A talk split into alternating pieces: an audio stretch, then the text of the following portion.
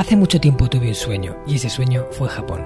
Me llamo Marcos Cartagena y quiero darte la bienvenida al Hanasaki Podcast, un lugar donde te hablaré de las enseñanzas más valiosas que he aprendido de la cultura japonesa, mis propias reflexiones sobre la vida y una sección de entrevistas que he titulado Personas con Ikigai, en la que traeré a hombres y mujeres que han encontrado su propósito vital y trabajan cada día para hacerlo realidad.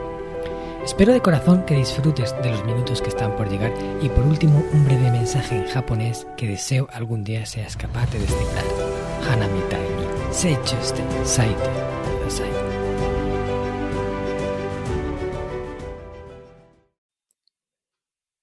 Hola a todos mis, como diría en japonés, boku no skina mis queridos oyentes del Hanasaki Podcast Creciendo con Japón. Una vez más os traigo un episodio de la serie Personas con Ikigai, en la que hablamos con invitados que han encontrado su propósito vital y han conseguido convertir su pasión en su profesión. La entrevista de hoy me hace especial ilusión porque vamos a hablar con una persona a la que admiro desde hace mucho tiempo y a la que nombré en el libro El Sistema Hanasaki. Se llama Mónica Esgueva y es una mujer que inició su camino en el desarrollo personal y espiritual hace ya más de 20 años. Se ha formado con los mejores, desde estudiar directamente con lamas en la India y Nepal y aprender del mismísimo Dalai Lama, a realizar cursos de posgrado en liderazgo y estrategia en el INSEAD de Francia, de coaching y PNL con el co-creador de la PNL John Grinder, en psicología y neurociencias en el MIT de Boston y en el King College de Londres. Mónica se dedica profesionalmente al coaching, a enseñar liderazgo, maestría emocional, autoconocimiento y mindfulness a empresas, organizaciones y personas ávidas de alcanzar un mayor equilibrio y paz en su vida. Es la autora de ocho libros de desarrollo personal, ni más ni menos, entre otros el bestseller Mindfulness, que ha llegado a su sexta edición con Planeta, y uno que a mí personalmente me ha encantado, que se titula Los tres pilares de la felicidad, también de Planeta. Por último, decir que fue elegida una de las top 100 mujeres líderes en España y su pasión por descubrir otras culturas la ha llevado a recorrer más de 110 países. ¿Qué os parece? ¿Creéis que Mónica tiene algo que aportar? Ya os aseguro que sí, no os perdáis esta entrevista. Muchas gracias Mónica por estar aquí hoy con nosotros y bienvenida al Hanasaki Podcast. ¿Qué tal estás? Muchas gracias por invitarme y estoy feliz de estar aquí contigo y con todos los oyentes. Más feliz estoy yo de tenerte aquí porque este, este canal me da la oportunidad de hablar con esas personas que, con las que siempre has querido tener una conversación y poder sentarte tranquilamente a hacer esas preguntas que a veces es difícil poder acceder, pero hoy estamos aquí y vamos a intentar aportar el máximo valor. ¿Qué te parece? Me parece una idea fantástica. Genial, pues nada, vamos a disfrutar. Bueno, ya sabes que em, este, esta serie de entrevistas está basada en, en, personas que han encontrado su propósito vital y que además han conseguido ese camino para convertirlo en su profesión. De tus propias palabras, ¿cuál me dirías que es tu Ikigai, tu propósito vital? Es una buena pregunta. Yo creo que es algo que, que en el fondo todos buscamos, eh, algunas personas más conscientemente y más conscientemente y otras menos conscientemente, pero yo creo que todos eh, vibramos en nuestro máximo potencial y en nuestra máxima felicidad cuando estamos alineados con nuestro propósito de vida. Hmm. Entonces a mí me llevó tiempo eh, encontrarlo, pero lo busqué desde, que era muy pequeña. Hmm. Y luego, bueno, pues eh, yo creo que la sociedad tampoco ayuda, los familiares tampoco ayudan, porque, bueno, hay esta mentalidad de que lo que tienes que hacer es trabajar, primero estudiar y luego trabajar en algo que te pueda dar dinero. Básicamente es la única obsesión. Sí, esa es la única obsesión que tiene todo el mundo. Entonces, claro, tú terminas creyéndotelo esto. Y te, y te terminas creyendo que aquello que realmente te apasiona no es posible llevarlo a cabo. Entonces, durante una época yo también intenté mm, seguir ese camino trillado de todo el mundo y, y bueno, me di cuenta que, que a mí no me hacía feliz y que, bueno, que estaba dispuesta a arriesgarlo todo para encontrarlo. Y, sobre todo, yo lo que sí quería, y esto fue mi motivación siempre para cuando hice el, cambio de dejarlo todo, para dedicarme a lo que me dedico ahora, eh, mi motivación siempre era yo quiero hacer algo que pueda ayudar a los demás, que pueda ayudar a la, a la humanidad, que pueda contribuir a un mundo mejor. Hmm. Y este, esta fue siempre mi motivación. No tenía ni idea lo que iba a hacer, porque la verdad es que no tenía idea cómo lo iba a llevar a cabo, pero sabía que lo que estaba haciendo no estaba contribuyendo a un mundo mejor. Y es donde decidí dejarlo todo, literalmente todo, y empezar de cero. Qué bueno, o sea que tú eres de esas personas que tuvo que iniciar su camino de autoconocimiento y de encontrar el Ikigai o ese propósito que en ese momento, cuando se hacía esas preguntas, todavía no conocía, ¿no? Bueno, el, propósito vital sí lo sabía. Siempre había tenido esta idea de que yo había venido para construir un mundo mejor, eh, en mi mm. pequeña medida, en mi, desde mi granito de arena, ¿no? Eh, mm. Que en el fondo yo creo que hemos venido todos a lo mismo, o sea, que tampoco es que sea una cosa especialmente extraordinaria mía. Eh, el tema era cómo llevarlo a cabo. E, eso fue lo que fue más complicado, digamos, que cómo, cómo hacerlo esto una realidad, porque eso es, eso es lo más difícil.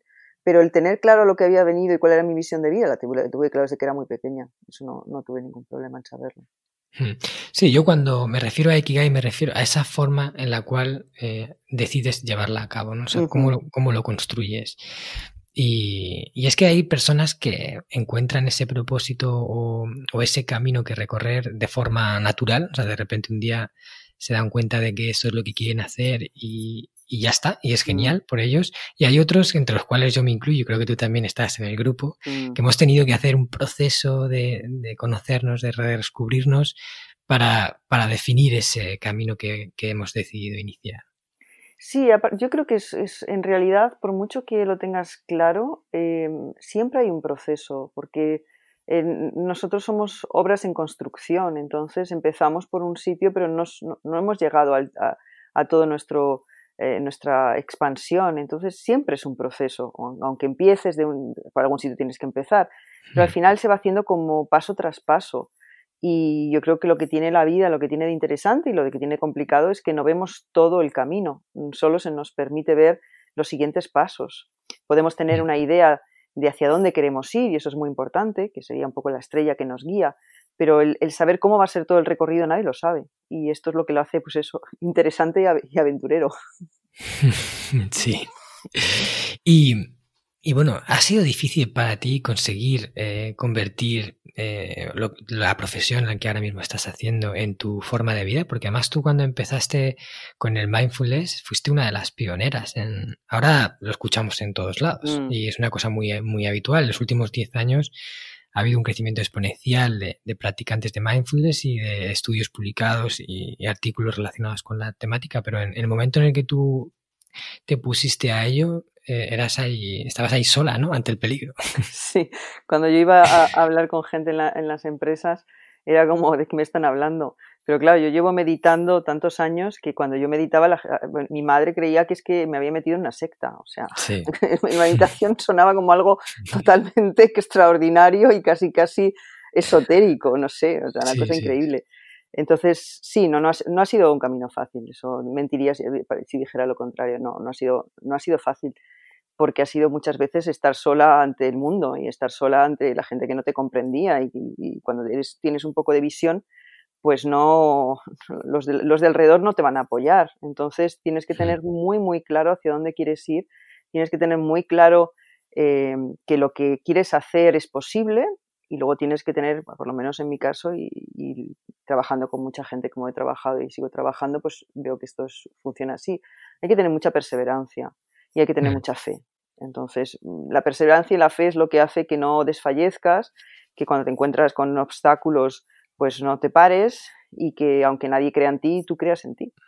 Y mm. esto pues no es, no es de la noche a la mañana que, es capaz de, hacer, por lo menos en mi caso yo no lo hice en paralelo, hay gente que lo va haciendo en paralelo, pues tiene un trabajo normal y corriente y luego va haciendo esto en paralelo, poquito a poco y tal, bueno, me parece estupendo. Yo no fue mi mm. caso, yo lo dejé todo, entonces claro, fue empezar desde cero, claro, entonces esto llevó, fue un proceso largo y no, no, no fue fácil.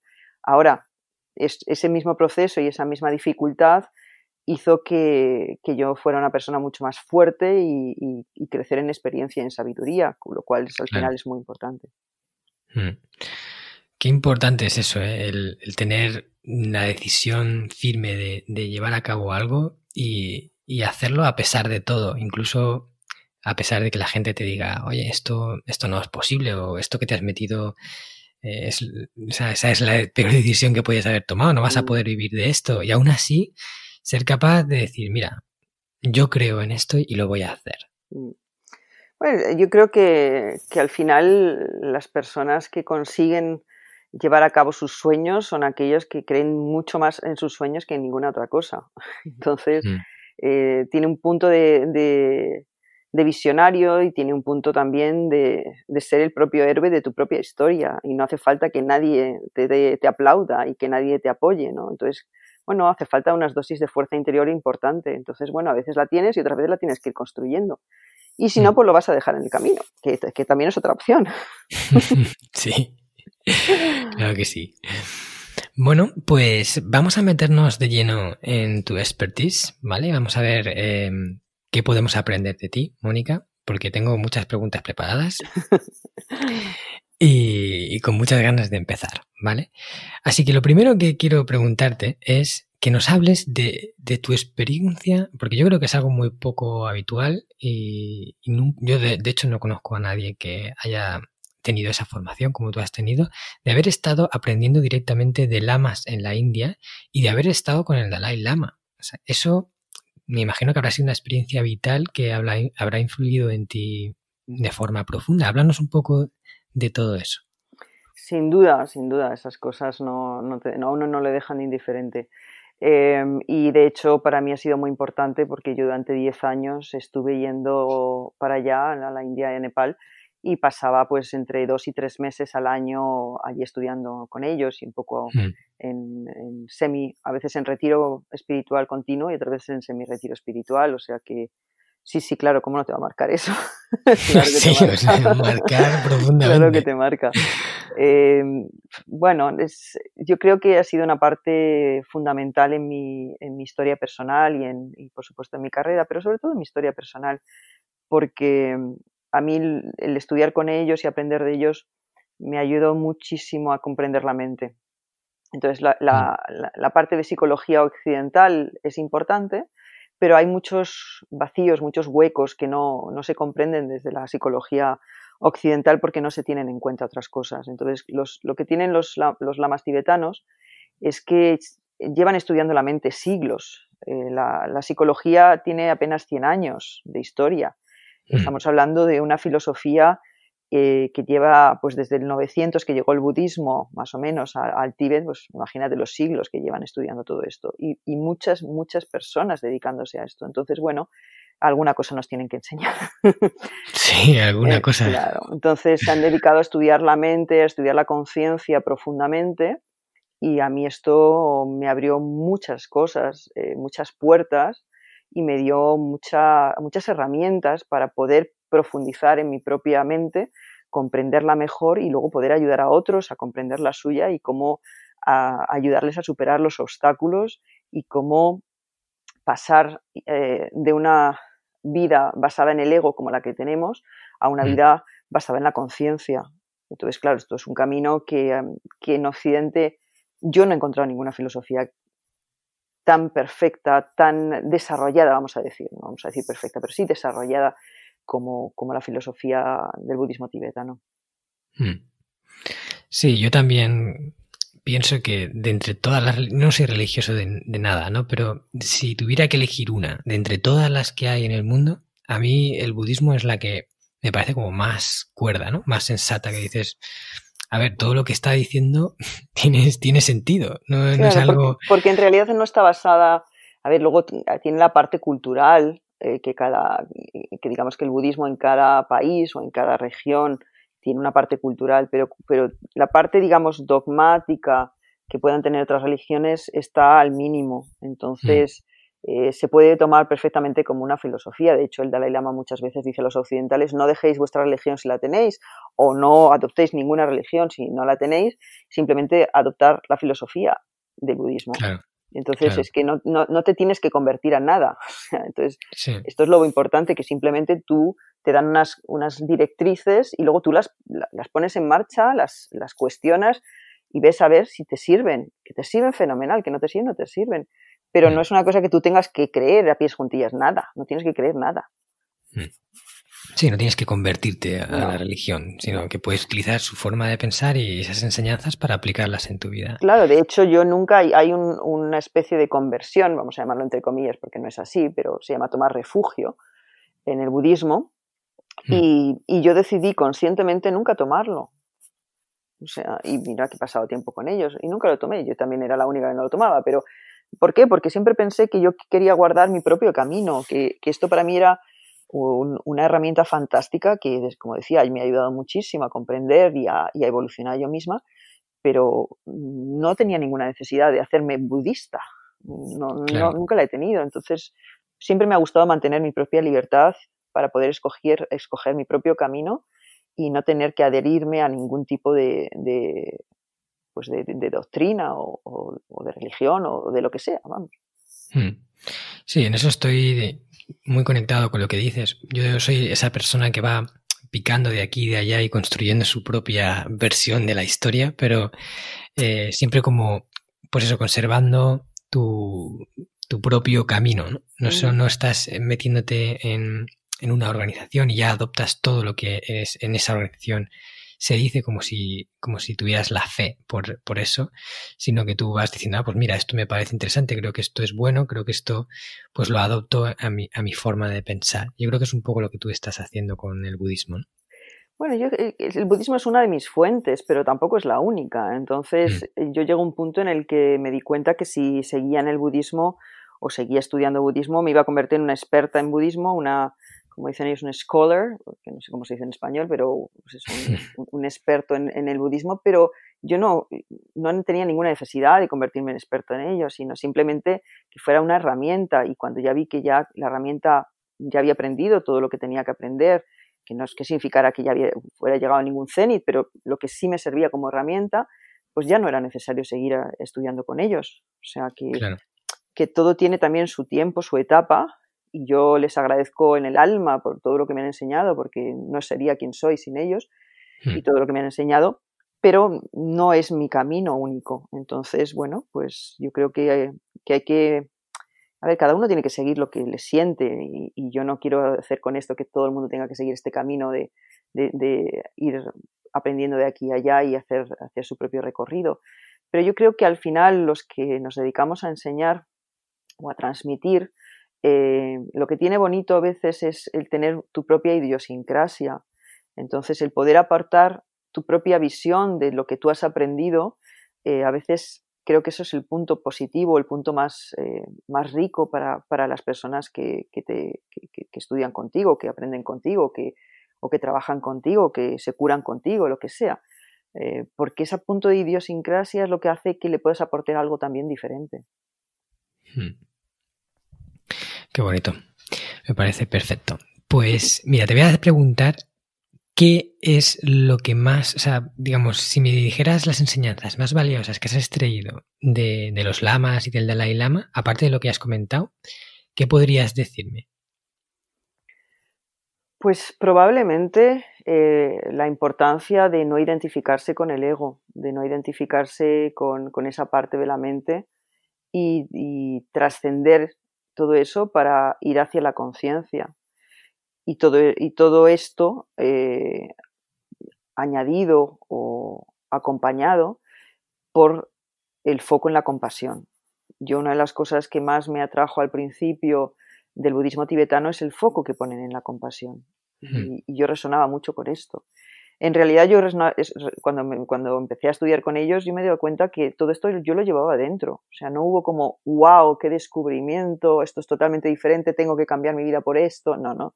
Era hmm. como, esto me resuena, esto es, esto es mi corazón, eh, late con todas estas eh, directrices, con estos elementos. Entonces era simplemente, ah, ahora hay, pero hay gente que lo ha desarrollado, que lo ha profundizado, ¿vale? Pues ahora sí, quiero aprender con ellos, porque no, yo no, no conozco todo sobre todo esto. Yo tengo las bases, pero las bases es como si las tuviera innatas. Entonces, ese, es, darme cuenta que, que el trabajo que venimos a hacer en la Tierra, todos, es el superar el ego, el trascenderlo, el pasar del ego a la conciencia y que todo esto sea bañado por la compasión, pues es que en el fondo hemos venido todos a lo mismo. Hmm. Claro que sí. ¿Y qué nos, o sea, cómo definirías tú el ego? O sea, ¿qué es para ti exactamente, si tuvieras que definirlo en palabras, el ego? Pues mira, yo creo que es una pregunta que, que la mayoría, hay mucha gente que se lo pregunta, porque como no nos lo esto sí que no nos, no nos lo han enseñado en Occidente, por supuesto nunca en el sistema de la educación y tampoco en otros sistemas. y sin embargo es una de las cosas más importantes a trabajar. El ego es una parte de la mente. Cuando hablamos de ego, la gente tiene tendencia a pensar que estamos hablando de egocentrismo o de egoísmo. No necesariamente, también, pero no es eso. El ego es la mm. parte de la mente que se identifica con el cuerpo, que se identifica con las creencias, que se identifica con lo que tiene, que, se, cree que todo, que la vida es una batalla constante, una lucha contra los demás, que está en competición con todos, que se tiene que sentir superior, especial, que está separado de todos y de todo. El yo es la parte que, es, el ego es la parte que dice, lo único que me importa es yo, yo, yo y lo mío, lo mío, mío. Hmm. Ese es el ego. Hmm. ¿Y por qué crees que tenemos ego? O sea, yo muchas veces me he planteado, porque a, veces da la impresión, según a quien escuches, que el ego es como algo contra lo que hay que luchar, como si fuera un enemigo interno que tenemos dentro que, nos, que nos quiere llevar por el mal camino y nosotros tenemos que aprender a identificarlo y, y, a neutralizarlo para, para no estar eh, atado a lo que el ego quiere. Eh, yo, o sea, pensándolo mucho, porque yo soy de esas personas que reflexionan mucho las cosas, creo que el ego está ahí por algún motivo, quizás más enfocado para ayudarnos a sobrevivir que a ser felices y a realizarnos, pero que no es un enemigo. No sé cómo, cómo lo ves tú. Bueno, vivimos, eh, eh, la Tierra hoy por hoy es un mundo de dualidad. Entonces el ego tiene, tiene su, razón de ser porque en el mundo de la dualidad tiene que existir. Eh, efectivamente, yo no creo que el ego haya que pelearse con él y haya que destruirlo. El, su ego, el ego tiene su lugar, pero para ponerlo en una metáfora comprensible para todo el mundo, como yo lo veo, es el ego está aquí para ser el jefe de seguridad, ¿vale? Es el jefe de seguridad de nuestra persona. Y el tema es que lo hemos hecho, en nuestra sociedad, lo hemos hecho el presidente de nuestra sociedad, de, nuestro, de nuestra persona. Entonces, si, simplemente imaginemos que al segurata le ponemos de presidente. Claro. Así, no, así va la empresa luego. Entonces, yo creo que con eso es una manera más fácil y más sencilla que todo el mundo lo puede entender. Entonces simplemente es, vamos a ponerle donde le corresponde, que es, sí, está aquí para mm, ocuparse de la supervivencia física, es decir, de mm. que se asegure de eso. Y fuera de eso no tiene ningún otro rol. Entonces, claro, le tenemos que ir descendiendo, irle quitando todos esos poderes que se ha tomado y que no, no le corresponden, claro. Eso es. Pero me parece importante ese concepto para evitar el, la lucha interna. O sea, quiere decir, no verle con malos ojos en plan, ya está amigo que quiere eh, hacerme daño, ¿no? Sino está el ego intentando protegerte, pero no, no está sabiendo haciéndolo bien porque en esta situación no tiene sentido lo que dice. Entonces ahí tienes que no hacerle caso. Como dices, bajarle las, la, la capacidad de mando, ser tú el que realmente preside esta empresa, pero sabes que está ahí y en algún momento quizás su sugerencia pueda ser buena, pero tiene que estar en su lugar, ¿no? Claro, yo creo que aquí lo fundamental es no identificarnos con él. El problema mm. que nos pasa es que nos identificamos completamente con la voz del ego, entonces lo seguimos todo a pies juntillas sin cuestionar nada, nada. Entonces aquí el tema es que uno lo tiene que ver como desde fuera y, cuestionarlo todo, pero desde los propios pensamientos a las creencias, a todo, porque si no nos lleva por la calle la amargura, literalmente. Hmm, sí, sí, totalmente. Como, claro, si le das el mando de la empresa a alguien que no está capacitado para dirigir la empresa, pues no puede ocurrir nada bueno con eso. Nos lleva a la ruina, en eso estamos. la quiebra segura. Vale, y tú que has estado yendo y viniendo de, de Occidente a Oriente y has pasado allí temporadas, porque no es lo mismo hacer un viaje de turismo, vas 14 días y pasas un tiempo allí, que irte tres meses eh, a residir y ahí es donde realmente percibes la esencia del lugar y te das cuenta de lo que, de lo que hay en ese sitio y cómo se vive en ese sitio. Y tú tienes la perspectiva de Occidente y de Oriente, su forma de pensar. ¿Y cuál para ti es, cuáles son las principales diferencias entre estos dos, digamos, mundos? Claro, estamos hablando de que en, como si fuera una masa, ¿no? Oriente una masa y Occidente otra, y yo creo que es mucho generalizar. Pero bueno, si mm. tuviéramos que ponerlo así, como muy generalizado, mm. eh, quizá lo que más a mí me llama la atención, o me ha llamado siempre la atención, es el foco que se pone en Oriente, el foco principal de Oriente está en el conjunto, en el grupo, en el colectivo. Hmm. Y el, foco principal de Occidente está en el individuo. Entonces yo, yo personalmente creo que en general, y esto se aplica prácticamente a casi todos los países, esto sí que es común en casi todos los países, por no decir todos los orientales, y es común en todos los países occidentales. Eh, fuera de, de, las creencias o religiones o no religiones o lo que sea, yo creo que esto sería lo, más, lo que más diferencia a una parte de otra del mundo. Hmm. Sí, yo eso también lo he visto, porque yo he vivido cuatro años en Japón y he recorrido también bastantes países de Asia y sí que se percibe ¿no? que, que la forma de ser de esas sociedades es como más colectiva y piensan en personas que no conocen, pero simplemente son personas, ¿no? Y hay que tenerlas en cuenta. Yo en Japón he visto muchas cosas que, que a lo mejor aquí en, España se pueden considerar casi imposibles, un poco basadas en, en el espíritu del colectivo de la gente. También con la parte de, del respeto de las pertenencias ajenas y, o sea, ese concepto que se tiene de esto no es mío, es de otro, o sea, ese otro lo va a echar en falta, ¿no? Si tú lo encuentras no es tuyo. Y eso en Japón la verdad que es, es algo que yo creo que si aprendiéramos un poquito más en Occidente nos iría mejor.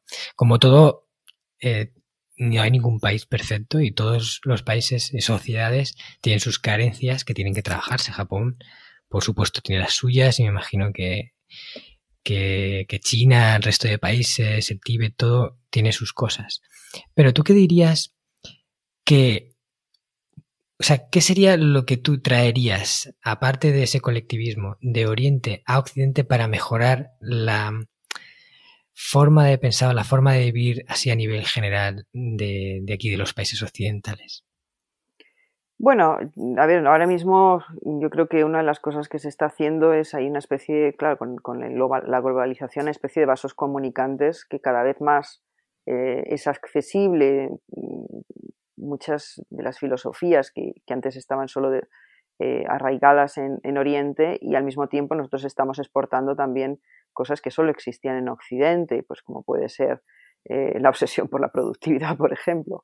Entonces, desde ahí yo creo que yo me quedaría sobre todo no tanto con Oriente como un colectivo, sino lo mejor de Oriente, que, mm. son pues esas filosofías ah, milenarias que tienen tanta experiencia detrás y tanta profundidad.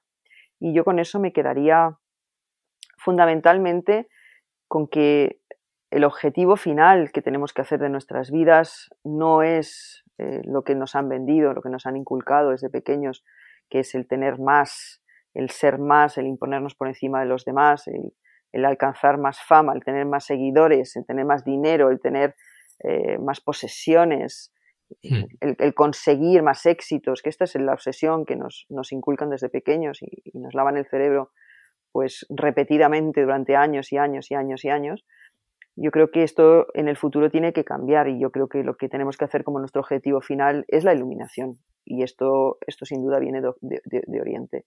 Entonces, el, que nos demos cuenta que, es un proceso, que no es, una, no es una cosa que se consiga de noche a la mañana, ni mucho menos, pero que el proceso de, despertar paulatino debería ser nuestro máximo objetivo en la vida. Hmm. Entonces, ¿tú crees que una persona o puede llegar a alcanzar, como se describe en el budismo cuando hablan del nirvana o esa iluminación? ¿Eso es, es posible que una persona lo logre? Por supuesto, por supuesto. Aquí lo, la fundamental que tienen ellos, y siempre yo creo que eso es muy positivo, es que ellos siempre, cuando hablan de Buda, por ejemplo, Buda no significa más que el que ha despertado. Hmm. Entonces, Buda para ellos no es un dios, como pueda ser, pues, para en otras religiones que tienen un dios personificado. Eh, es una persona como nosotros que se dedicó a ello y lo consiguió. Y luego hay muchos otros Budas, que son todos los que lo han conseguido después. Con lo hmm. cual, es posible. No digo que sea fácil, pero posible lo es. Hmm. ¿Y qué ocurre cuando te iluminas? Sea, ¿qué cambio se produce en la persona? Pues yo creo que fundamentalmente es, el que uno está en paz absoluto continuamente, el que estás conectado con la alegría continuamente, el que mm. te sientes parte del todo. La individualidad, no es que desaparezca tu individualidad, pero te sientes parte del todo. Te das cuenta de que todo está conectado absolutamente, que nada de lo que ocurra afuera mm, te hace perder el equilibrio. Eh, ves, tienes como una visión de helicóptero de las cosas. Entonces, nada te arrastra y nada te produce ningún tipo de preocupación y de temor. Es, estar en esa paz absoluta que no es que te quedes como un vegetal, ni muchísimo menos al contrario, es que ves todo con toda una gama de colores y, ves a, los seres humanos como, como tus hermanos. Hmm.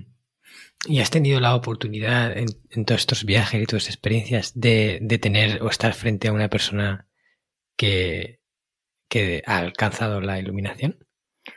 A ver, lo que tiene con la iluminación o el gran despertar es, o la realización, son hay diferentes conceptos que vienen a ser lo mismo, o diferentes palabras que lo, que lo vienen a denominar, es que la persona no cambia nada por fuera. Entonces, una persona puede decir, bueno, pues este no está iluminado, o este está iluminado, porque, o uno puede decir, oye, estoy iluminado, esto, cada uno puede decir lo que quiera, pero no es una cosa que se pueda comprobar hmm, eh, físicamente, vamos a llamarlo así. Es verdad, es verdad, que estar cerca de una persona iluminada eh, hay como una emanación de energía, por llamarlo de alguna manera, que tú sientes que estás con esa persona y estás en paz absoluta estás con esa persona y, te sientes movido, pero movido como desde dentro, de que hay algo especial en esta persona, que no, que no hace falta ni que abra la boca, que es que yo me siento al lado de esta persona y yo ya estoy bien. O sea, es como si la emanación de esa energía eh, afectara directamente nuestro propio bienestar. Obviamente no es estable porque cuando te vas ya no, pero, pero, pero que estar cerca de esa persona ya tú notas que esa persona tiene algo diferente. No sabes muy bien lo que es, pero tiene algo diferente y algo extremadamente luminoso, vamos a llamarlo así. Mm. Qué bonita tiene que ser esa sensación. Tenemos que convertirnos todos en esos budas para poder ir emanando. Sí. que nos hace mucha falta en este mundo. General paz. Pues es una de las preguntas que también te quería hacer. ¿Por qué desde tu punto de vista crees que hay tanta escasez de paz interior? pues yo estoy hablando de Occidente porque es como los países que más conocemos, el tipo de, forma de sociedad que, que habitualmente nos relacionamos, ¿no? Europa, España, Estados Unidos hay mucha depresión, hay mucho estrés, hay mucho pues estas afecciones que, hacen daño y sobre todo lo que hacen es perturbar esa paz interior e incluso provocar, provocarnos enfermedades. Pero, mm. ¿por qué eh, hay tan poca paz interior en, o tanta gente con necesidad de tener o incrementar esa paz? Este podcast está patrocinado por descubriendojapón.com, una agencia especialista en organizar viajes con alma a Japón de la que yo también soy uno de sus fundadores. Hemos nacido para dar servicio a todos aquellos que quieran descubrir el país de una forma diferente, con la que poder conectar con su esencia y volver de allí con la sensación de haberlo conocido de verdad. Viajes con grupos de tamaño reducido, visitas a lugares fuera de las clásicas rutas turísticas y acompañado por uno de los guías del equipo de Descubriendo Japón, un amante de la cultura japonesa que habla el idioma y que te lo mostrará más como un amigo que como un guía a la vieja usanza. Yo soy uno de ellos. ¿A qué esperas para hacer realidad tu sueño? Visítanos en descubriendojapón.com. Bueno, yo creo que es normal. Estamos metidos en una maquinaria que lo único que se valora es la productividad. Entonces, eh, aquí lo que se exalta es que hagamos mucho podemos hacer mucho sin ninguna dirección, muchas cosas que no sirven para nada, pero el, caso es que hagamos mucho. Entonces, claro, desde ahí es muy difícil que tengamos ninguna paz interior. Eso para empezar, es que no es que sea muy difícil, es que es imposible. Entonces, si ya partimos con esa base, difícil lo llevamos. Y yo creo que otra parte también muy importante, que es lo que hemos estado hablando, eh, la gran importancia, eh, la obsesión que se tiene con el ego. Entonces, el ego, el ego siempre es ¿tú qué quieres? Le preguntas al ego, ¿qué quieres? Y dice, más, más de qué, más de todo. Entonces mm. nunca puedes llegar a la paz. hay que provisionarse, por si acaso claro, hay escasez. Claro, siempre estás en la escasez, siempre estás en la falta, siempre estás en que falta algo más de hacer, de, conseguir, de tener, de experimentar. E, entonces, la paz, eso es lo contrario a la paz interior. La paz interior es que te encuentras bien en estos momentos y ya está, no hace falta nada más. Ahora mismo estoy perfectamente. Mm. Sí, uno, bueno, sabes que el sistema Hanasaki tiene nueve pilares y uno de ellos es paz interior. Y en ese pilar intento trasladar algunas eh, prácticas que la gente puede llevar a cabo para mejorar su, su estado interior y, alcanzar mayor paz. ¿Tú eh, qué nos dirías para que la gente tenga algo que pueda aplicar, aparte de la meditación, que luego, luego hablaremos de ello? Pero ¿qué cosas puede hacer una persona que nos esté escuchando ahora mismo en el podcast para mejorar su paz interior? Lo primero de todo, ni lo tengo que decir, es la meditación. O sea, esto mm. es, sin duda alguna, esto no se puede saltar. sí, sí, eso ahora, entraremos ahí. Eh, yo creo que estar en contacto con la naturaleza es muy importante, porque mm. la naturaleza es una fuente de paz. Eh, los árboles no se preocupan, los árboles simplemente dan su sombra, su, eh, su positividad de alguna manera, ¿no? Pues, y, más, y tú, bien lo sabes con lo de los baños de árboles, ¿no? En, claro, sin Claro. Entonces, la naturaleza es, es fundamental para nosotros. Eh, el estar encerrados en cemento no nos hace ningún bien. Entonces, no, ayuda a estar tranquilos. Otra de las cosas que yo recomiendo mm, al 100% es desenchufar la tele. O sea, no hmm. ver la televisión. La televisión es una fuente de miedo constante es una fuente de amenaza constante, es una fuente, eh, bueno, es un medio que está utilizado por los poderes más oscuros para manipularnos y para crear miedo individual y colectivo. Entonces, desenchufar la tele, no ver las noticias. O sea, es imposible ver las noticias y que uno tenga ninguna, vamos, ni una pizca de paz. Eh, elegir con mucho cuidado lo que se ve en Netflix o en, o en, Movistar o lo que cada uno vea. Elegir con muchísimo cuidado, porque si uno está viendo series o películas que están llenas de violencia, de agresividad, de miedos eh, intermitentes, etcétera, etcétera, etcétera, no es posible ninguna paz. ¿Por qué? Porque eso va directamente al inconsciente. Entonces, que, conscientemente digamos, no, pero es una película, tal. Sí, sí, sí, tú puedes decir lo que quieras, pero somos 90% inconsciente.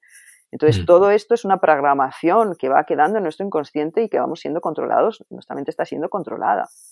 Entonces, eso, desde ahí no, hay ninguna paz, ninguna. Entonces, son cosas muy sencillas y muy prácticas y se puede llevar a cabo cualquiera. Yo hace 20 años que no veo la televisión. Me digo que, claro, alguna serie he visto y tal, pero últimamente ni siquiera eso. O sea, es como, madre mía, así que para lo que poner, ni nada, mejor desenchufarse completamente. Eh, y lo mismo con los periódicos, cuidado, mucho cuidado y aprender a cuestionar, no creernos todos porque lo dice fulanito, pues no, de lo que quiera, no significa que sea la verdad absoluta. Y luego mm, dedicar tiempo a estar simplemente tranquilos, a estar no haciendo nada, a estar soñando, a estar leyendo libros que nos inspiren, en lugar de estar viendo las fotos que ponen en Instagram todos los, famosos de turno, que, nos, que lo que nos hacen es, ay, ojalá tuviera yo esta vida. Claro. Ya nos mete en otra, en otra eh, espiral descendiente de, ay, pues que mi vida es una mierda comparado con esto, ay, ojalá, pues ya estamos, ¿qué, paz vas a tener? Mm. si, tenemos, si llevamos a cabo acciones que van en detrimento de nosotros mismos, ¿cómo vamos a poder aspirar a la paz? Mm. Sí, es que muchas de las cosas que hacemos sin darnos cuenta en realidad van eh, totalmente en contra de, de, tener paz interior como tú has comentado. Yo también, eh, la parte de la televisión, hace ya mucho tiempo que dejé de ver lo, lo que es la tele, lo que, lo que echan, en, y, y, focalizarme en que si quiero ver algo, pues algo que me pongo concretamente, ¿no? Si me voy a poner una película, me la pongo, y también que sea pues una película que si puede ser me aporte algo de valor, porque también a través del cine se puede aprender mucho. Ya ha habido películas que, que me han conmovido, que han contado una historia que sería muy difícil de contar con palabras y verla en, una película, te puede eh, dar eh, ese aprendizaje y sin embargo al contrario hay películas que son devastadoras, ¿no? Que, provocan más, pues eso, más odio en ti, eh, que sacan lo peor de ti y, bueno, no creo que eso sea bueno. Claro, sí, al final las películas, las series, etcétera, son, son arte es un hmm. medio. Entonces, ¿cómo estamos utilizando ese arte? ¿Lo estamos utilizando para hacer daño a los demás, a los, a los que lo, miran? ¿O estamos ayudando a inspirar y a crear eh, positividad en, los, en los demás?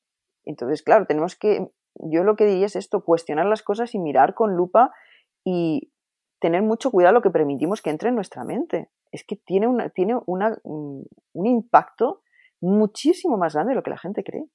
Hmm. Hmm.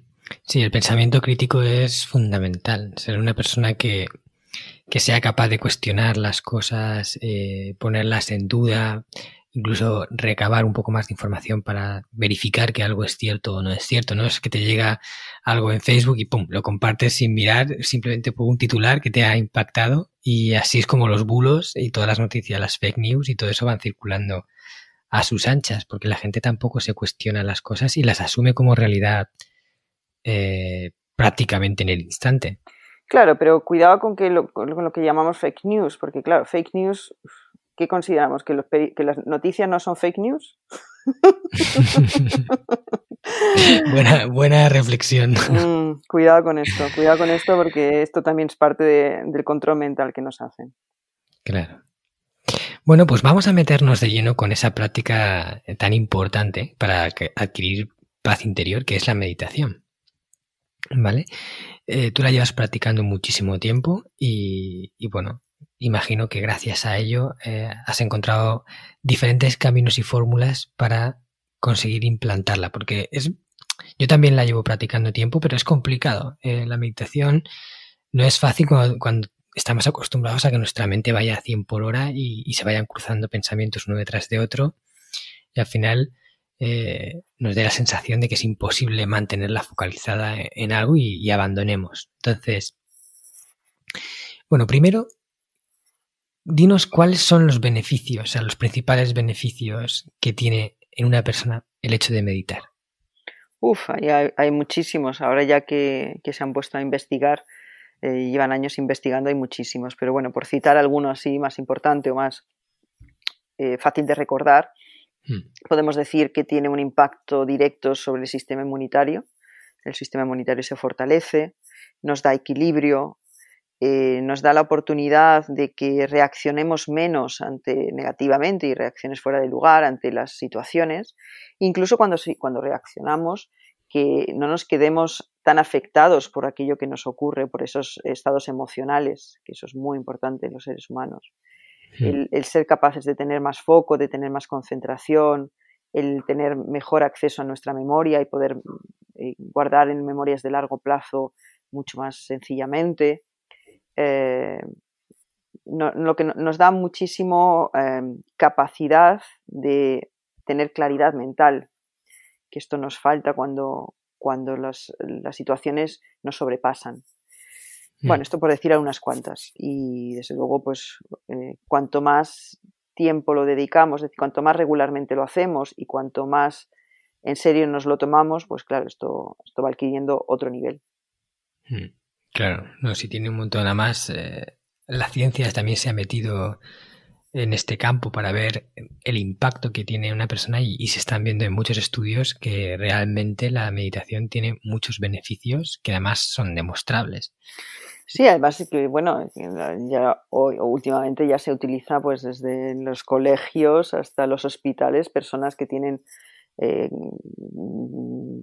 enfermedades crónicas y, dolor bastante continuado, les ayuda muchísimo, por ejemplo, a manejar el dolor.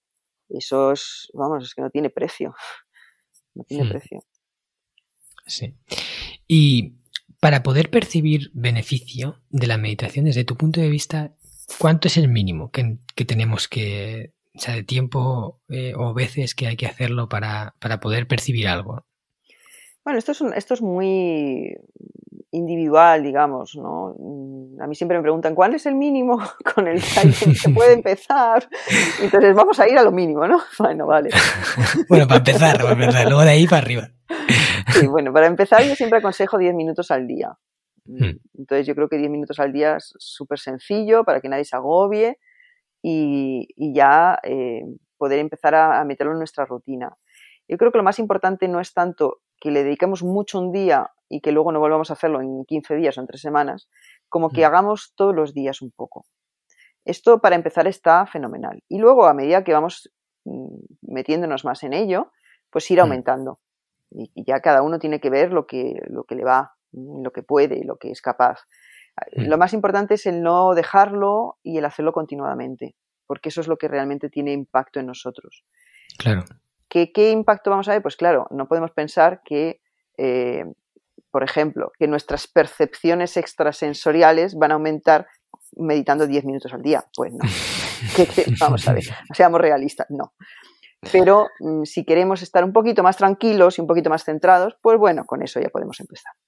Hmm. ¿Y, lo ideal? O sea, lo ideal, en plan, pues mira, con esto, con esto ya sí vas a tener un, beneficio importante. Yo creo que es, es, muy delicado el, hacer eh, con tanta, con, decir algo con tanta asertividad, decir, bueno, es que mira, si son 2,3, ahí ya Quisiera, hay estudios que hablan de eso y que dicen que, por ejemplo, que empezando con 27 minutos al día, eh, ocho semanas, que empieza a haber cambios directos en el cerebro, que se empiezan a apreciar los cambios en el cerebro, eh, en que hay una mayor cantidad de materia gris que se desarrolla en el neurocórtex y que hay una mayor, una disminución del tamaño de la amígdala, que se empieza esto a comprobar. Entonces, bueno, yo creo mm. que si tenemos que decir un estudio que, nombre algo de todo esto, este yo citaría este. Entonces, bueno, pues sobre todo para dar esperanza. No hace falta que llevemos 10 años para empezar a ver beneficios. Hmm. Ahora, cuando llevemos 10 años y no lo hemos tomado en serio, vamos a ver muchos más beneficios, obviamente. Claro que sí. Vale. Y yo lo que he visto es que uno de los eh, obstáculos primeros, que esto yo creo que es de primero de meditación, es, y por lo que la gente más deja de hacerlo o más se desanima, es porque, bueno, según la meditación tratamos de poner la mente en un punto, que habitualmente es la respiración, y, mantenerla atenta a, todo lo que ocurre cuando respiras y cuando la mente se va, porque se va, eh, traerla otra vez y así una, una y otra vez, ¿no? Pero, ¿cómo conseguimos, o si puedes decirnos alguna, algo que nos ayude a mm, mejorar ese, foco, y ayudarnos a, mantener, a mantenernos más en donde la queremos tener y que no se vaya tanto allí a su bola a pensar cosas. Bueno, esto es una cuestión de práctica. Eh, hay que, yo creo que aquí lo más importante es em, el, en inglés dirían stay with it, ¿no? Como quédate con ello. Quédate con ello cuando se te va la mente. Quédate con ello cuando no se te va la mente. O sea, ten paciencia contigo mismo. Eh, hay días que hay mejores, otros días que son peores, pero no por eso dejarlo y decir, es que como a mí, a mí esto no se me da bien. claro, como si tú fueras el único. A mí esto no se me da bien. Es que, yo, es que yo tengo muchos pensamientos, sí, y los demás que piensan, que no tenemos. Entonces, quiero decir, esto es una cosa humana, nos pasa a todos, pero es el no eh, perder la fuerza, perder el foco, perder el fuelle, ¿no? y frustrarnos porque, ojo, es que tengo muchos pensamientos, es que me cuesta muchísimo.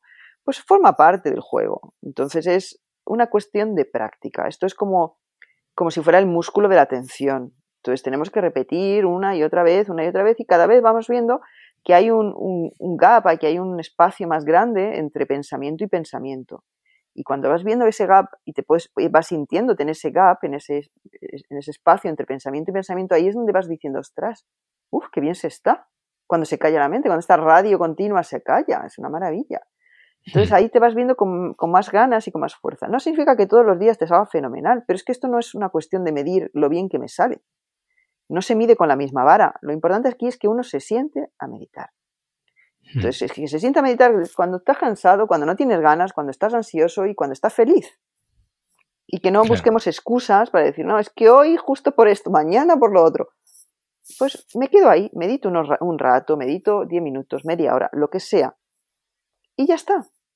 Eh, y, que el, objetivo final no es mantener la mente en blanco, ni ser eh, fantásticos a mantener el foco, que no, es hacerlo, es entrenarse y darse cuenta que poco a poco cada vez me, me, me quedo menos pegado a esos pensamientos que me llegan. ¿Que van a seguir llegando? Pues claro que van a seguir llegando, pero cada vez les doy menos importancia, me, apego mucho menos a ellos. Eso es lo, realmente importante en, la meditación. Hmm. Genial. ¿Y hay algún momento del día que sea mejor hacerla o cualquier momento del día es igual de bueno?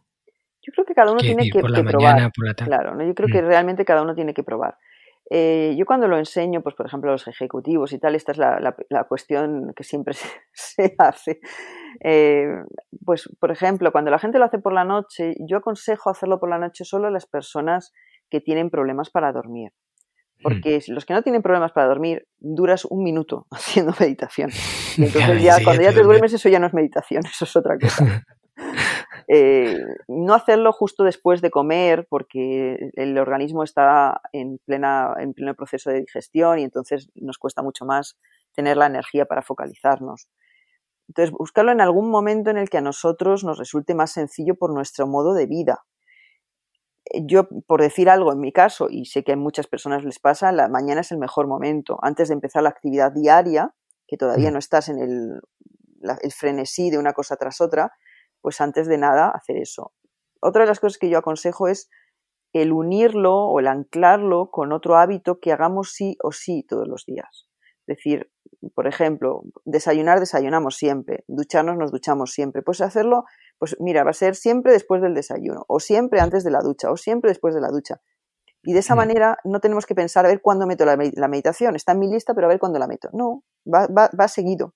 Y eso ayuda muchísimo, la verdad. Claro la enlazas con algo que ya haces de forma habitual y entonces es una cadena. Ya hago esto y luego esto. Exacto.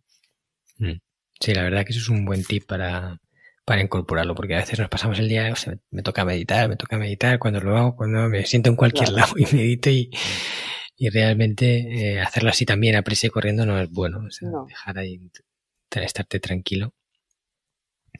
Vale, yo creo que con, estos tips eh, todos los oyentes van a poder mejorar un poquito en, la meditación, que de verdad eh, me gustaría que todos la intentáramos aplicar y lo extendiéramos. De hecho, en el pilar paz interior, uno de los puntos fundamentales eh, del sistema Hanasaki habla también sobre la meditación y desde mi punto de vista cómo, cómo lo hago para, aunque tengo mucha menos experiencia que Mónica, pues para obtener eh, esos beneficios que nos puede aportar, ¿no? Y que nos puede hacer calmar un poquito esa mente que, a veces va pasando de una cosa a otra y, realmente yo creo que no, no, somos dueños de ella en, en, la mayor parte del tiempo.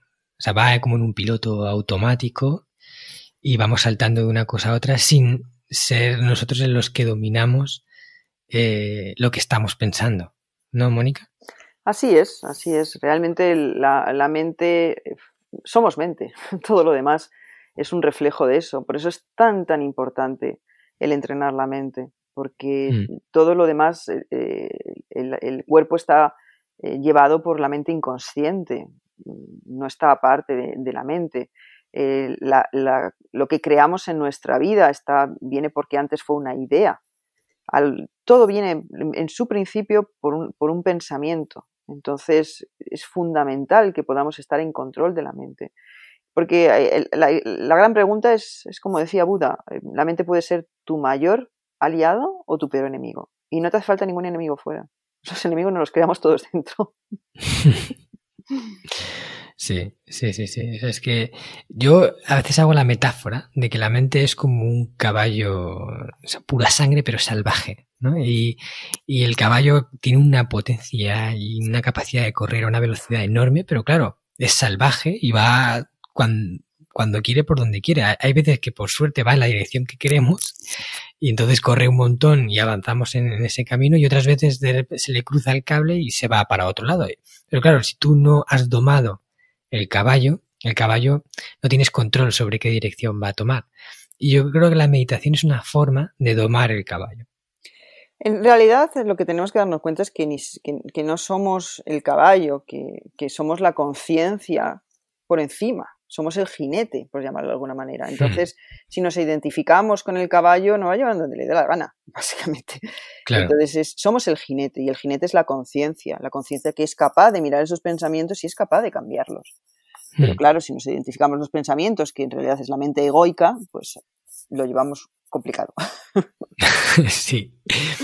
Y luego en mindfulness, aparte de meditar, también hay un componente importante que es aprender a mantenerse en el momento presente, o sea, a estar más presentes en lo que hacemos, que también es como una pequeña una forma de meditar, pero en, en el día a día. porque a lo mejor estamos comiendo, pero estamos pensando en otra cosa y, no nos damos cuenta ni de qué sabor tiene lo que estamos tomando, ni qué textura tiene lo que la comida y, a lo mejor hemos tomado algo que, era exquisito, pero ha pasado en un segundo plano y mientras hemos estado pensando pues que quizás tenemos un problema que queremos solventar y le estamos dando vueltas. Y yo creo que esto también es fundamental para tener paz interior, estar más en el presente y no tanto eh, en la mente. Aparte de la meditación, que es un momento en el que te sientas y lo haces de forma intencional, en el día a día, ¿cómo haces tú para estar más en el aquí y en el ahora? Pues básicamente darnos cuenta de que la vida está ocurriendo ahora, que cuando estamos dando tantas vueltas al, futuro, eh, no, nos percatamos que el futuro lo estamos construyendo ahora. Entonces va a mm. depender de lo que hagamos ahora. Entonces, que ser muy cuidadosos en dónde invertimos nuestra atención, nuestra energía y nuestro tiempo.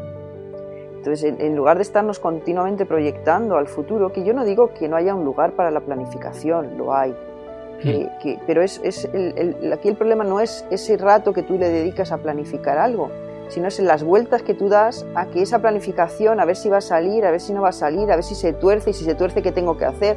Y me empiezo a preocupar si se puede torcer de esta manera, de la otra. Entonces al final pierdes la raíz. Entonces te, dedicas a volar, y además la mente, como tienes el sesgo negativo, se dedica a volar a todo aquello que es negativo, a todo aquello que puede ir mal, a todo lo que no va bien, a todo lo que sentimos que todavía no está en su sitio, o a todas esas cosas del pasado que todavía no nos hemos liberado que lo que me mm. hizo fulanito, en lo que me equivoqué. Que... Entonces, claro, nos pasamos el día eh, realmente martirizándonos. Si es que no hace falta que, de verdad, que no nos hace falta enemigos fuera, que ya nos encargamos nosotros de meternos dentro. Nosotros ya nos encargamos de esa materia eh, claro. bien. Entonces, es, sobre todo es un estado de ser consciente. De ser consciente de dónde estoy, de ser consciente de qué es lo que estoy haciendo y dónde está mi mente. Y hacer un check continuamente, o sea, o regularmente. A ver, ¿qué estoy haciendo? ¿Dónde está mi mente? ¿Qué estoy haciendo? ¿Dónde está mi mente? Me estoy yendo. me estoy yendo por cosas que no corresponden ahora. Vuelvo, vuelvo. Y en el fondo, por eso es tan útil la meditación formal, porque luego en la meditación informal o el mindfulness informal, que es el día a día, si no has trabajado la formal, no puedes hacerlo, te cuesta muchísimo. Claro.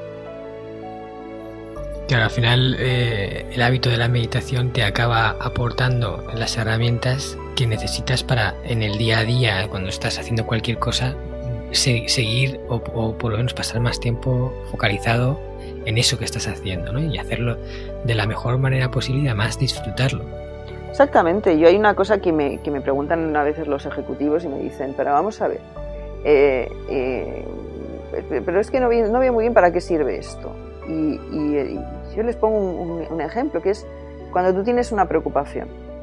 Tú sabes que es una preocupación absurda porque ya la has dado vueltas y no vas a llegar a ninguna conclusión, no, pero no la puedes soltar. O sea, tú teóricamente sabes que la tienes que soltar, pero no puedes. Ahí, si tienes entrenamiento mental, lo puedes hacer. Claro. Esa es la gran diferencia entre una mente entrenada y una mente que no está entrenada. Que incluso sabiendo la teoría, que mucha gente que se ha leído libros, dice, sí, sí, yo me lo sé muy bien, ya, pero si no lo aplica no sirve para nada. Eso es. Y ese aplicarlo es estar entrenando la mente continuamente. Que, que no, nadie sale entrenado, no nacemos entrenados, hay que hacerlo. Es un trabajo hmm. que hay que hacer cada uno de nosotros. Y fíjate la diferencia que sería poder soltar esas cosas eh, en el momento en el que te das cuenta y decir, bueno, esto yo ya lo he pensado, ya sé qué, qué es lo que voy a hacer al respecto, qué sentido tiene volver a repasarlo una y otra vez, si encima cada vez que lo repaso me provoca sensaciones negativas internas. Entonces, ser capaz de decir, bueno, ya está, fuera y pienso en otra cosa. Y ya que no vuelva otra vez a ti para machacarte. Que puede volver, pero simplemente no le haces caso. no le das ninguna importancia. Entonces, ¿cómo eso te cambia la vida? Porque lo que hace es que te, libera energía que, desgastas de una manera absurda en cosas que realmente son creativas, innovadoras, satisfactorias para ti. Hmm. Sí. Una vez leí que decían que del 90%, de, o sea, el 90% de las cosas por las que nos preocupamos, lo más probable es que nunca lleguen a ocurrir. Y luego, el 90% de las que sí ocurren, normalmente suelen tener solución. o sea que fíjate qué sentido tiene eh, la preocupación cuando va más allá de, tomar medidas en algo que te pueda solucionar un problema. Claro, hay una, yo no sé quién me acuerdo quién lo decía, pero también en una cita de alguien que decía, eh, he pasado por grandes, grandes calamidades en la vida. Dice, la mayoría se lo han pasado en mi cabeza. Esa es buena también. Esa es muy buena. Bueno, pues Mónica, muchísimas gracias, de verdad. Eh, creo que hay mucho contenido de valor en esta entrevista. Sé que estoy consumiendo una gran parte de tu valioso tiempo y, no quiero esto que se, que se te alargue demasiado. Así que vamos a poner fin aquí. Pero antes de terminar y pasar al cuestionario Crecemos Juntos, que es un, cuestionario de preguntas flash que les hago a todos los invitados para ver un poco cómo hacen para crecer a nivel personal en diferentes aspectos, eh, me gustaría que nos contaras, aquellos que quieran saber más sobre ti, sobre lo que haces, sobre tus libros, ¿dónde pueden encontrarte? Pues eh, básicamente tengo un sitio web que es monicaesgueva.com. Eh, bueno, esto va a ser dentro de, muy poquitas semanas. Estamos rehaciendo toda la web y todo, todo, el, todo el, branding, ¿no? Entonces será monicaesgueva.es, pero de momento es monicaesgueva.com. O sea que, que, seguramente para cuando, en estas próximas semanas ya será monicaesgueva.es. Sí, a lo mejor cuando la entrevista esté en el aire ya estará tu web. Sí, yo creo que sí. Y luego, pues en las redes sociales, en, Instagram, en Facebook y en Twitter. Twitter lo utilizo poco, pero, pero esas dos, eh, pues suelo ser activa. Y intento poner, eh, bueno, pensamientos e ideas que puedan aportar. Eso es lo que más me importa, el que, el que se pueda aportar a la gente, que la gente pueda reflexionar, que la gente pueda tomar eh, diferentes puntos de vista, diferentes perspectivas y que el foco sea en ese crecimiento personal y, espiritual que todos necesitamos. Hmm. Yo doy fe de ello porque yo soy seguidor tuyo y, siempre que haces una publicación nunca queda, o sea, nunca pasa desapercibida, no es esa típica publicación que dices, ah, bueno, esto yo ya, siempre te da algo que pensar, algo que reflexionar. Y además también a toda la audiencia yo recomiendo que, que vean los libros de Mónica. Eh, a mí me encantó el de Mindfulness y el de, que lo he nombrado al principio, el de los tres pilares de la felicidad, pero tiene ocho y cada uno de ellos tiene mucho valor que yo creo que nos vendría bien a todos profundizar sobre las temáticas sobre lo que ella habla y de verdad os lo recomiendo. Yo voy a poner todo, todo lo que Mónica ha dicho, eh, lo voy a poner en las notas del programa, ¿vale? Ya todos sabéis que en marcoscartagena.com, en el blog, está la parte del podcast, todas las, las entrevistas y los capítulos se publican como una entrada en el blog.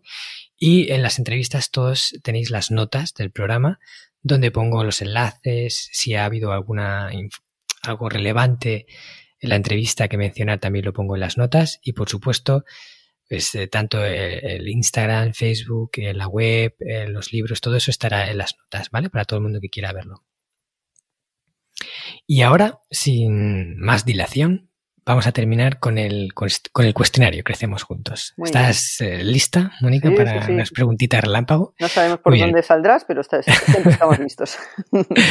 vale, a ver, son todo preguntas difíciles porque te voy a hacer escoger entre muchas cosas que seguro que, que no solo hay una, pero bueno, habrá que, escoger algo.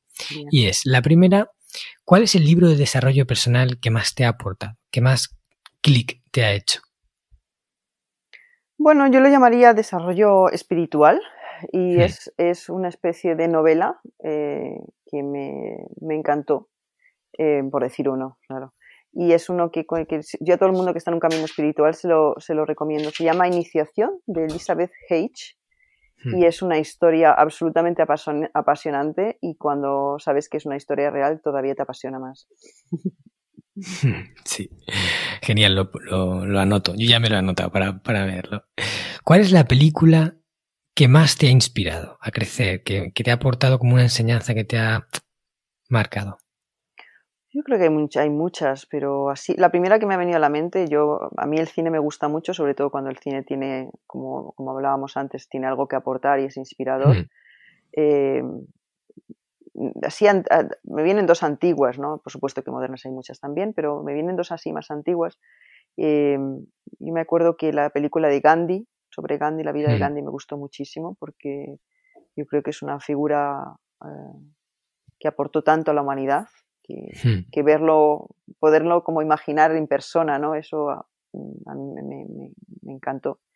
Y me acuerdo cuando yo era pequeña, cuando vi eh, Lawrence de Arabia, de, eh, O'Toole, eh, hmm. me fascinó porque me pareció tan impresionante que una persona occidental se pudiera mimetizar tanto con, con los locales, que en ese, en ese, caso eran árabes, que me pareció fascinante que los seres humanos podamos entrar en otras culturas y podamos entrar inmersos en ello, ¿no? Y yo creo que eso fue también un acicate y un impulso para que yo tuviera tanta, eh, tanta curiosidad y tanto interés en, compartir con personas de, otros, de otras culturas y de otros países. Hmm. Genial. Yo la de Gandhi la vi cuando era pequeñito en el cole, me la pusieron y incluso aunque era pequeño y no podía entenderla bien bien, pero sí que es verdad, es una película que, marca, porque es una historia, yo creo que es uno de los grandes personajes de la humanidad y, y lo que él consiguió es muy difícil repetirlo, ¿no? Replicarlo.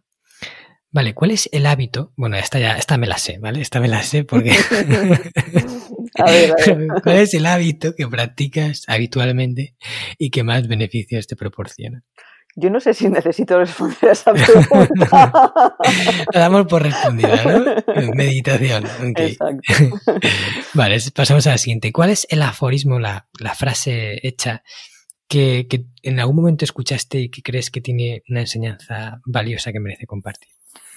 Pues una que va en contra del sentido común, vamos a decir, o quizá no tanto el sentido común, pero de lo que nos gustaría escuchar, que a mí me parece súper potente y que yo me acuerdo en un momento muy, muy difícil, una sorpresa eh, negativa que me trajo la vida, negativa entre comillas, porque al final nada es negativo o positivo en sí mismo, pero bueno, difícil vamos a poner. me vino esta, esta frase de, de, primeras y me ayudó muchísimo repetírmela.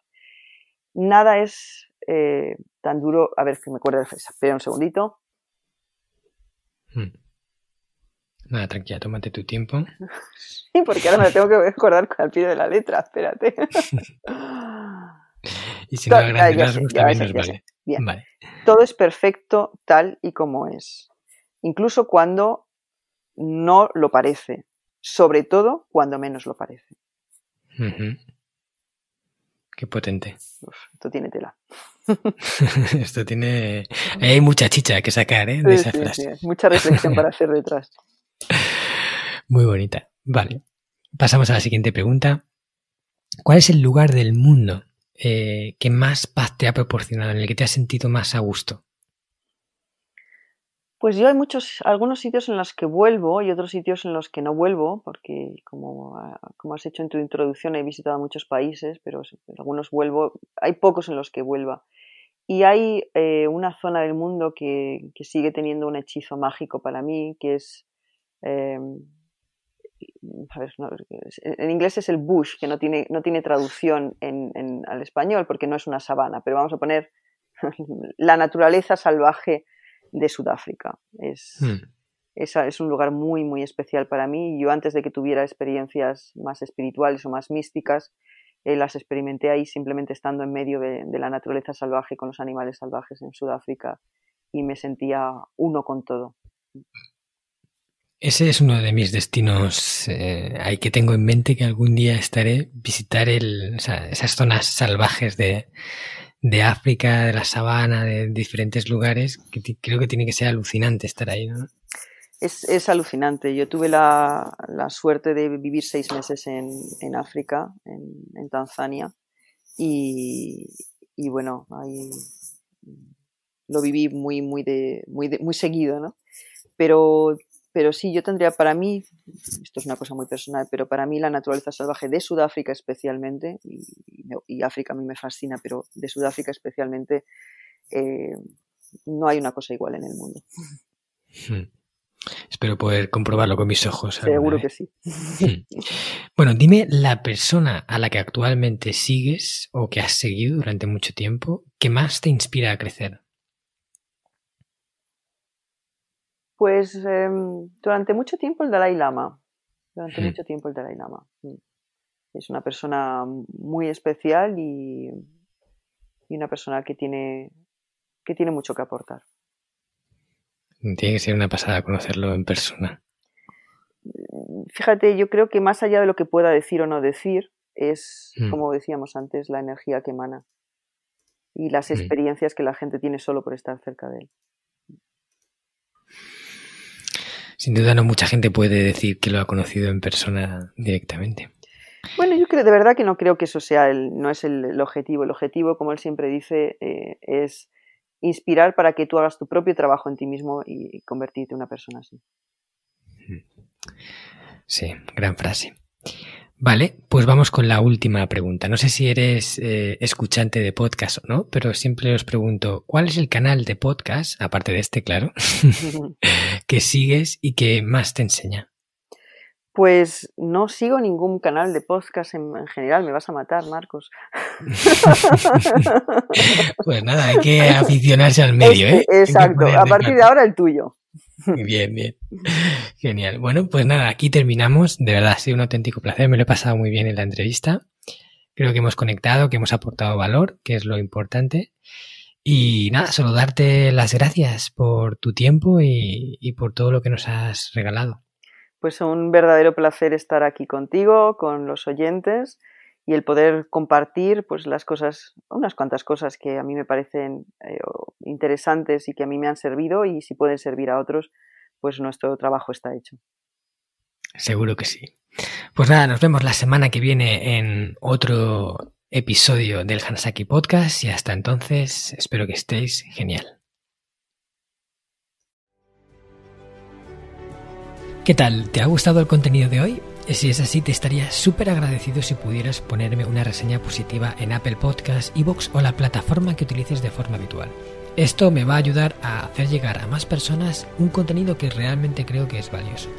También te recuerdo que todos los oyentes del podcast tenéis la posibilidad de descargar de forma gratuita el primer capítulo del libro, del cual soy autor, El Sistema Hanasaki, los nueve pilares de Japón para una vida centenaria con sentido, y además un pequeño ebook complementario que he escrito y titulado Los 27 superalimentos de la dieta japonesa, donde hablo de aquellos alimentos que según se cree ayuda a los japoneses más longevos a vivir hasta los 100 años. Puedes descargar estos dos obsequios en marcoscartagena.com barra regalo. Nos vemos en el próximo podcast y como dirían en japonés, mata kondo, soremade o genki.